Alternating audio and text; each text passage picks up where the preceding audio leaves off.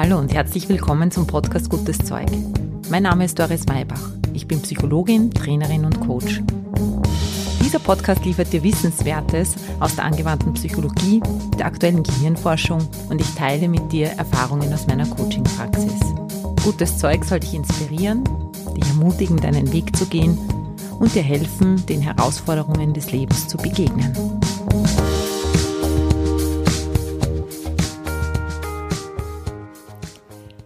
Ist der Mensch im Grunde gut? Das ist mein heutiges Thema. Herzlich willkommen zu einer neuen Folge des Podcasts Gutes Zeug. Ich freue mich, dass du mit dabei bist. Was erwartet dich? Ich gehe mit dir dieser großen philosophischen Frage, die die Menschheit seit Anbeginn der Zeit bewegt, auf den Grund. Ich werde dir die Ergebnisse meiner kleinen Umfrage, die ich gemacht habe, präsentieren, dir zwei Theorien näher bringen, die es so gibt in der philosophischen und psychologischen Welt. Und natürlich handeln wir das alles nicht abstrakt ab, sondern wir bringen oder ich bringe dich wieder mit ins Spiel. Du kannst und hast die Gelegenheit, deine eigene Einstellung, Haltung dazu zu reflektieren und vielleicht auch eine neue zu finden. Ich wünsche dir jetzt viel Spaß dabei. Hallo, nochmal herzlich willkommen. Schön, dass du mit dabei bist. Ich möchte dir zu Beginn dieser Folge die Frage stellen, um die es jetzt in diesem Podcast, in dieser Folge geht. Was glaubst du? Ist der Mensch im Grunde gut? Ja oder nein? Und antwort mal so aus dem Bauch heraus. Und egal wie deine Tendenz ist, ich lade dich ein, jetzt einfach diese kommenden Ausführungen dir anzuhören und dir vielleicht nochmal so ein ganz eigenes Bild zu machen, dein Bild des Menschen, der Spezies Mensch zu hinterfragen. Und vielleicht möchtest du am Ende der Folge dann auch nochmal für dich eine Entscheidung treffen. Ich bin durch ein Buch auf dieses Thema gekommen, im Grunde gut. Das Buch ist vom Niederländer Rutger Breckmann und behandelt genau diese Frage. Und ich habe mir dann gedacht, normalerweise suche ich ja im Internet, ich recherchiere auch in Büchern und so weiter, was gibt's zu dem Thema, was sagen eigentlich Menschen zu dem Thema, was ist so das Meinungsbild. Und diesmal habe ich mir gedacht, ich frage jetzt einfach einmal meine Leute, mein Umfeld, meine Zuhörerinnen und Zuhörer, meine Community und habe eine eigene kleine Umfrage in den sozialen Medien gestartet, auf Instagram, Facebook und auf LinkedIn. Und ich bedanke mich da ganz speziell bei einer Gruppe, bei der ich dabei bin, bei den Wiener Wunderweibern, bei der es in ganz kurzer Zeit ganz viele Reaktionen gab, auch ganz interessante Inputs und Kommentare dazu. Was glaubst du, bevor ich dir das Ergebnis verrate? Was ist so das Stimmungsbild? Sagt der überwiegende Teil gut oder nicht gut? Ich sagte nochmal die genaue Frage. Äh, ist der Mensch im Grunde gut? Ja, war anzukreuzen, die Spezies Mensch ist von Natur aus gut, sozial, altruistisch, kooperativ. Die zweite Möglichkeit war, nein, die Spezies Mensch ist von Natur aus schlecht, egoistisch, aggressiv, auf den eigenen Vorteil bedacht. Auf jeden Fall das Ergebnis äh, war so, dass ich von diesen 251 ausgewerteten Stimmen wählten 89 Prozent der Befragten die erste Option. Das ist einmal ein ziemlich eindeutiges Ergebnis in den Kommentaren und generell so im Austausch auch mit den Leuten jetzt im Vorfeld gab es immer wieder die Frage oder wir haben immer wieder diskutiert, na ja, was ist denn gut und schlecht überhaupt? Weil es stimmt, gut oder schlecht existiert ja nur im Kontext mit einem Ziel, also in einem Referenzrahmen. Mir ist natürlich bewusst, dass diese Frage eine plakative Frage ist. Hier müsste die Frage also genauer lauten, gut oder schlecht, für wen, in welchem Moment. Es gab da auch noch einen Kommentar, den ich super finde. Es sollte eigentlich nicht gut oder böse lauten, das Gegensatzpaar, sondern konstruktiv und destruktiv. Und das ist auch etwas, was in der Psychologie viel öfter angewandt wird. Die goldene Regel, die man jetzt in Bezug auf dieses Gut und Schlecht, auf diese Polarität nehmen könnte, wäre also, was nützt der Menschheit und was schadet ihr? Das mal zur Definition überhaupt und zu der Frage allgemein. Dass so viele Menschen eigentlich glauben, dass der Mensch gut ist, ist vielleicht ein bisschen überraschend. Für mich war es überraschend, weil in der allgemeinen Stimmung, die ich so erlebe, auch in der Gesellschaft, auch jetzt mit der Corona-Zeit, manchmal der Eindruck entsteht, dass die Fassaden- oder Firnis-Theorie stimmt oder dass viele Menschen an die glauben. Was sagt diese Theorie? Die besagt, dass die Schicht der Zivilisation, die sich über den Menschen gelegt hat, sozusagen eine ganz dünne ist. Und dass in Krisenzeiten, wenn es den Menschen nicht mehr gut geht, es, da gibt es so den plakativen Satz auch es zehn Minuten dauert, bis diese Hülle der Zivilisation von uns abfällt und wir eigentlich wieder wie Tiere werden, die auf ihren eigenen Vorteil und auf ihr eigenes Überleben bedacht sind und alles andere vergessen. Also solange es den Menschen gut geht, können sie nach diesen moralischen Grundsätzen leben. Und in der Fassadentheorie geht man aber davon aus, dass diese Moral und diese Normen eben von der Gesellschaft von außen vorgegeben werden und dass der Mensch von Grund auf damit nur in Schach gehalten wird. Lässt man ihn aber frei und hebt man diese Normen auf, sei es durch innere oder äußere Schwierigkeiten oder Engpässe, dann hebt sich das sofort auf. Das ist so eine Theorie, wie Thomas Hobbes es bezeichnet hat, der Mensch ist dem Menschen ein Wolf. Wir sind quasi unsere eigenen Feinde. Und diese Fassaden- oder Firnis-Theorie steht dieser anderen Theorie gegenüber, dass eben nicht die gewinnen in der Evolution oder auch nicht gewonnen haben, die sehr egoistisch und aggressiv unterwegs waren, sondern dass die Menschen überlebt haben, die früh diese Kooperationsbereitschaft hatten und sich in sozialen Verbänden zusammengetan haben, um zu überleben. Wenn wir mal weitergehen in diesen Bereich, dass der Mensch von Grund aus gut ist, also der Menschheit dienlich sein möchte, dann kann man im Tierreich auch Beweise für prosoziales Verhalten finden. Schon Bonobos und Schimpansen helfen sich gegenseitig, sie sind einfühlsam und sie haben offensichtlich auch einen Sinn für Gerechtigkeit. Der Niederländer Franz de Waal hat dazu auch ein interessantes Buch geschrieben. Der Waal ist ein Affenforscher und hat in vielen Experimenten nachgewiesen, dass Schimpansen auch in der Aufteilung ihres Futters bereit sind, eine gerechte Aufteilung vorzunehmen, und zwar vor allem dann, wenn sie belohnt werden mit sozialen Kontakten. Wir sind in der freien Wildbahn auf Kooperation angewiesen und der Wahl sagt, der menschliche Gerechtigkeitssinn, der Sinn nach Ausgleich, hat eine ganz lange evolutionäre Geschichte.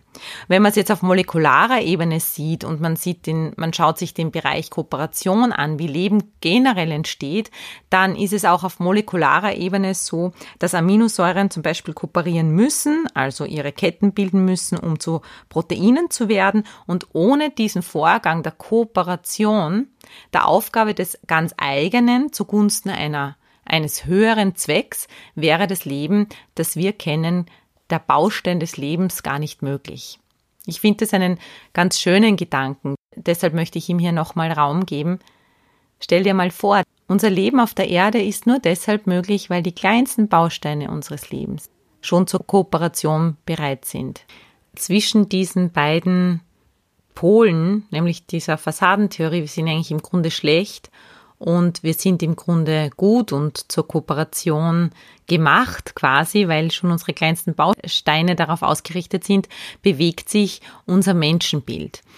Grundsätzlich ist es aber so, dass eben ganz viel darüber berichtet wird, wie Menschen Schlechtes tun und ein Teil dieses schlechten Images der Spezies Mensch ist eben auch die Berichterstattung nach dem Motto Bad News are Good News ist es so, dass wir in unserer Medienlandschaft viel mehr damit konfrontiert sind, mit diesen Einzelfällen, wenn Menschen eben nicht kooperieren, wenn Menschen aus der Gesellschaft herausfallen und böse Dinge tun. Es wird berichtet darüber, es gibt aber nicht eine wirkliche Auseinandersetzung damit. Christel Lieben, eine Wiener Psychotherapeutin, hat ein wunderbares Buch geschrieben. Es heißt Im Antlitz des Bösen. Und sie beschreibt das sehr gut, was in den Medien auch passiert, wie wir als Gesellschaft mit dem Bösen umgehen. Wir stilisieren es einerseits hoch und unsere Zeitungen sind voll davon und sprechen eigentlich für diese Fassadentheorie. Überall wird gezeigt, wo Menschen einfach nicht gut sind, wo Menschen einander Böses antun. Und sie sagt, wir gehen in einer klischeehaften Weise mit dem Bösen um. Wir beobachten das Böse. Durch Medien wird gezeigt, wie schrecklich das Böse ist die Haltung, die dahinter steckt, ist aber, man informiert sich über Hass und Terror in den Medien, man schimpft über die, die für die Daten verantwortlich sind, man wünscht ihnen den Tod, man wünscht sie zum Teufel, aber wir wissen nichts über das Böse. Wir setzen uns nicht mit dem Bösen auseinander. Diese Veroberflächlichung kritisiert sie im Umgang mit dem Bösen, weil es ihm keine Begegnung ist. Sie hat, weil sie so fasziniert war, auch von diesem Teil der Gesellschaft, hat sich mit Tätern auseinandergesetzt. Sie ist zu Mördern gegangen. Sie hat sich wirklich mit diesen dunklen Seiten des Lebens beschäftigt und hat sich eben beschäftigt mit der Biografie der Menschen und dem kulturellen Hintergrund. Und sie sagt dass zum Beispiel, wenn Menschen vom Balkan kommen, wo sich Jahrhunderte lang Menschen bekriegen, der Boden also eigentlich getränkt ist mit Blut, dann darf man das nicht vergessen, dass, dass das über Generationen hinweg prägt. Und was mir sehr gut gefällt, sie sagt über das Böse, ich bin überzeugt davon, dass das Böse kondensierte Verzweiflung ist. Vater Boyle, das ist ein Jesuit aus Amerika, der für Gang-Jugendliche Netzwerke gebildet hat, damit sie quasi wieder auf den guten Weg zurückkommen, hat Folgendes geantwortet auf die Frage, was es eigentlich ausmacht, ob jemand Opfer oder Täter wird, hat er gesagt, es ist eine Frage der Postleitzahl. Wenn wir diesen Gedanken weiterspinnen, dann bedeutet es, dass wenn der Mensch zu allem in der Lage ist und situationsabhängig handelt, was in seinem Bereich des Möglichen liegt, aber auch in seiner Erfahrungswelt, wie er gelernt hat, mit Dingen umzugehen, wie er gelernt hat, auf Situationen zu reagieren, dann würde das auch bedeuten, dass es von enormer Wichtigkeit ist, dass sich hier in unserer Gesellschaft das Menschenbild ändert, wie wir über Menschen, über uns selber, über den anderen, über den Nächsten denken. Ich bin natürlich viel im Gespräch mit anderen Menschen und immer wieder passiert es mir auch im Umfeld, auch in der Generation meiner Eltern, dass irgendwelche Angstpostings weitergeleitet werden, irgendwie Angst vor Überfremdung, Angst vor Überfällen, Angst vor Mord und Totschlag. Und wenn ich dann das hinterfrage und sage, warum schickt dir das weiter? Hast du wirklich Angst? Und dann aber weitergehe, was ist denn deine persönliche Erfahrung? Bist du jemals überfallen worden? Hast du jemals schlechte Erfahrungen gemacht? Ganz konkret, dann ist sehr oft die Antwort nein. Die Menschen, die ich kenne, die von woanders herkommen, die Menschen, die ich in meiner Nachbarschaft erlebe, die sind eh nett. Aber und das zeigt oft, dass wir die öffentliche Meinung oft übernehmen oder eine Stimmung übernehmen, ohne zu hinterfragen, ist es eigentlich meine persönliche Erfahrung? Basiert das irgendwie auf Dingen, die ich selber erlebt habe? Und dann wird die Angst schon wieder geringer. Ich möchte dich hier zum kritischen Denken ermutigen. Das, was medienwirksam umgesetzt wird, wo unsere Programme voll damit sind, das sind die Beschreibung der Aus Ausnahme. Das Spotlight wird dorthin gerichtet, auf den Mord, auf den Totschlag, auf die Kinderschänder, weil das Gute eigentlich zu langweilig ist. Und was daraus entsteht, ist ihm oft dieses, was ich da jetzt vorher gesagt habe, dieses gemeine Weltsyndrom. Diese Symptome von diesem gemeinen Weltsyndrom sind Misstrauen, Zynismus und Pessimismus. Was kann man aus diesen Überlegungen ableiten? Ich fasse mal kurz zusammen. Wir sind gestartet bei der Frage, ist der Mensch von Grund auf gut? Sind zwei Theorien durchgegangen, um es dann ein bisschen aufzulösen und zu sagen, dass der Mensch grundsätzlich weder gut noch böse ist, aber zu ganz vielem in der Lage ist.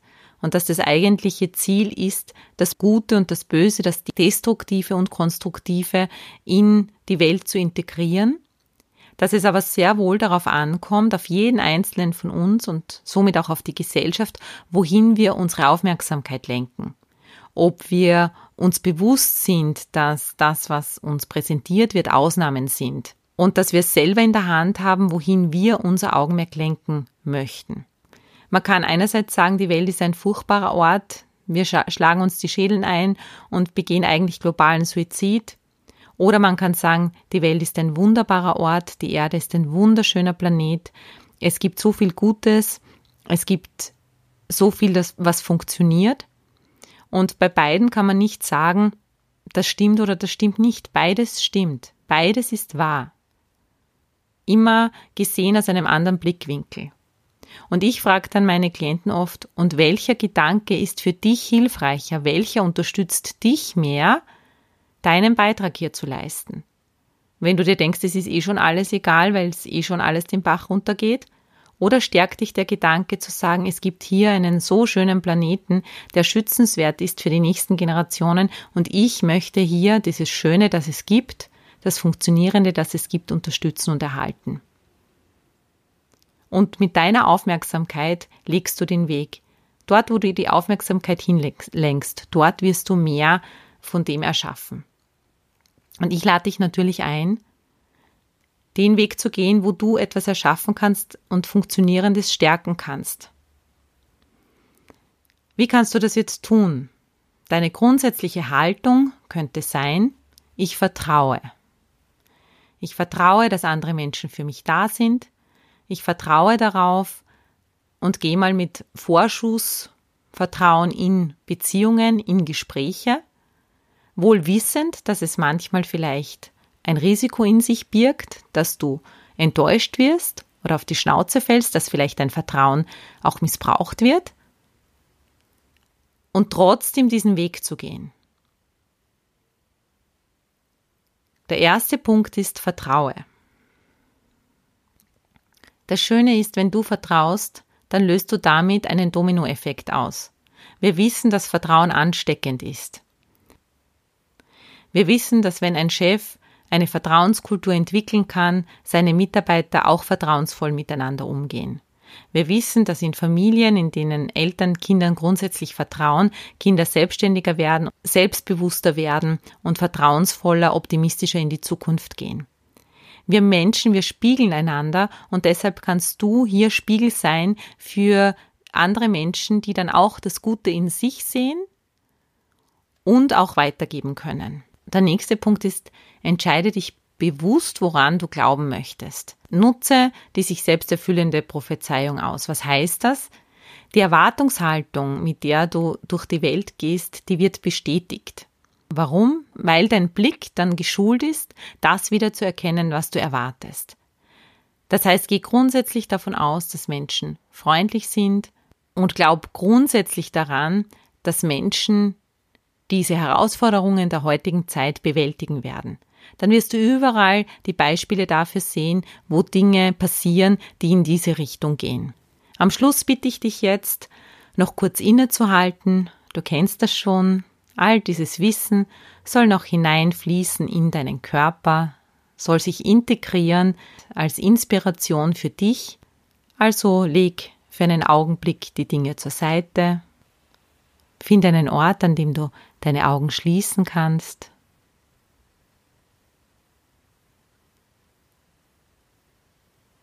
Atme tief ein und aus. Lege deine Hände mit den Handflächen nach oben auf deine Schenkeln ab, so dass sie zwei Schüsseln bilden und nehme in dir diese beiden Pole wahr. Dieses konstruktive, schöne, erhaltenswerte, alles Vertrauen, das in ein Schüsselchen, in eine Hand hineinfließt. Und nimm auf der anderen Seite wahr auch die dunklen Seiten in dir, das Destruktive, das, was in dir manchmal trotzt und etwas für sich haben möchte. Und spür auch da mal hin, was dich da motiviert, dass es oft vielleicht Verletzung ist. Erkenne deine eigene Verletzung, die dich dazu führt, dass du dann andere vielleicht klein machen musst und dann entscheide für dich, dass diese Energie, die da drinnen ist, in diesem destruktiven, auch Lebensenergie ist. Dass das Dunkle auch dazugehört. Und spür mal, dass es da ist, dass es dich auch menschlich macht, dass das eine ohne dem anderen nicht existiert. Und jetzt entscheide, wo du deine Aufmerksamkeit hinwenden möchtest. Spür beides. Welcher Seite möchtest du mehr Gewicht geben? Und was bedeutet das ganz konkret in deinem Leben?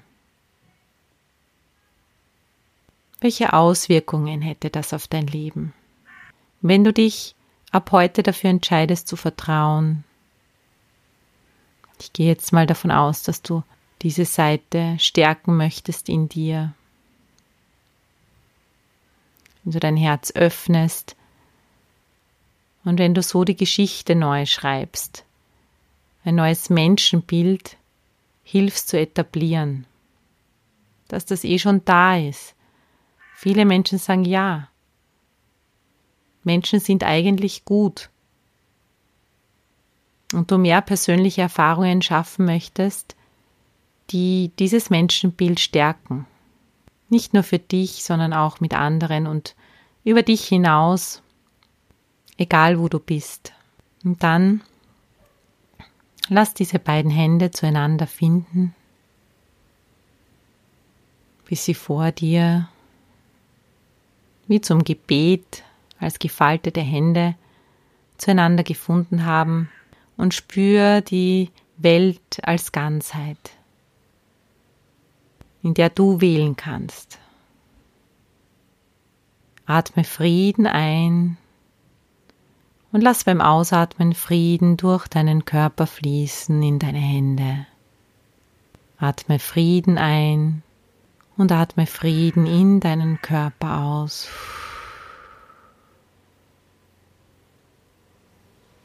Und in deine Hände hinein.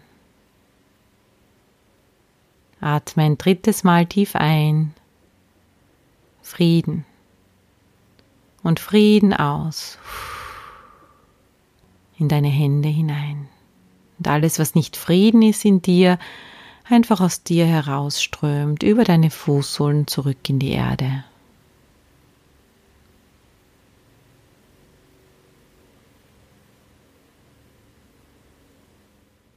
Spür ganz tief in dein Herz hinein. Spür zu dem Punkt in dir, in dem du weißt, dass du mit anderen sein möchtest und dass du hier ein Teil sein möchtest, nicht einer, der zerstört, sondern der dient. Und freu dich darüber, dass du dieses Bewusstsein überhaupt haben kannst.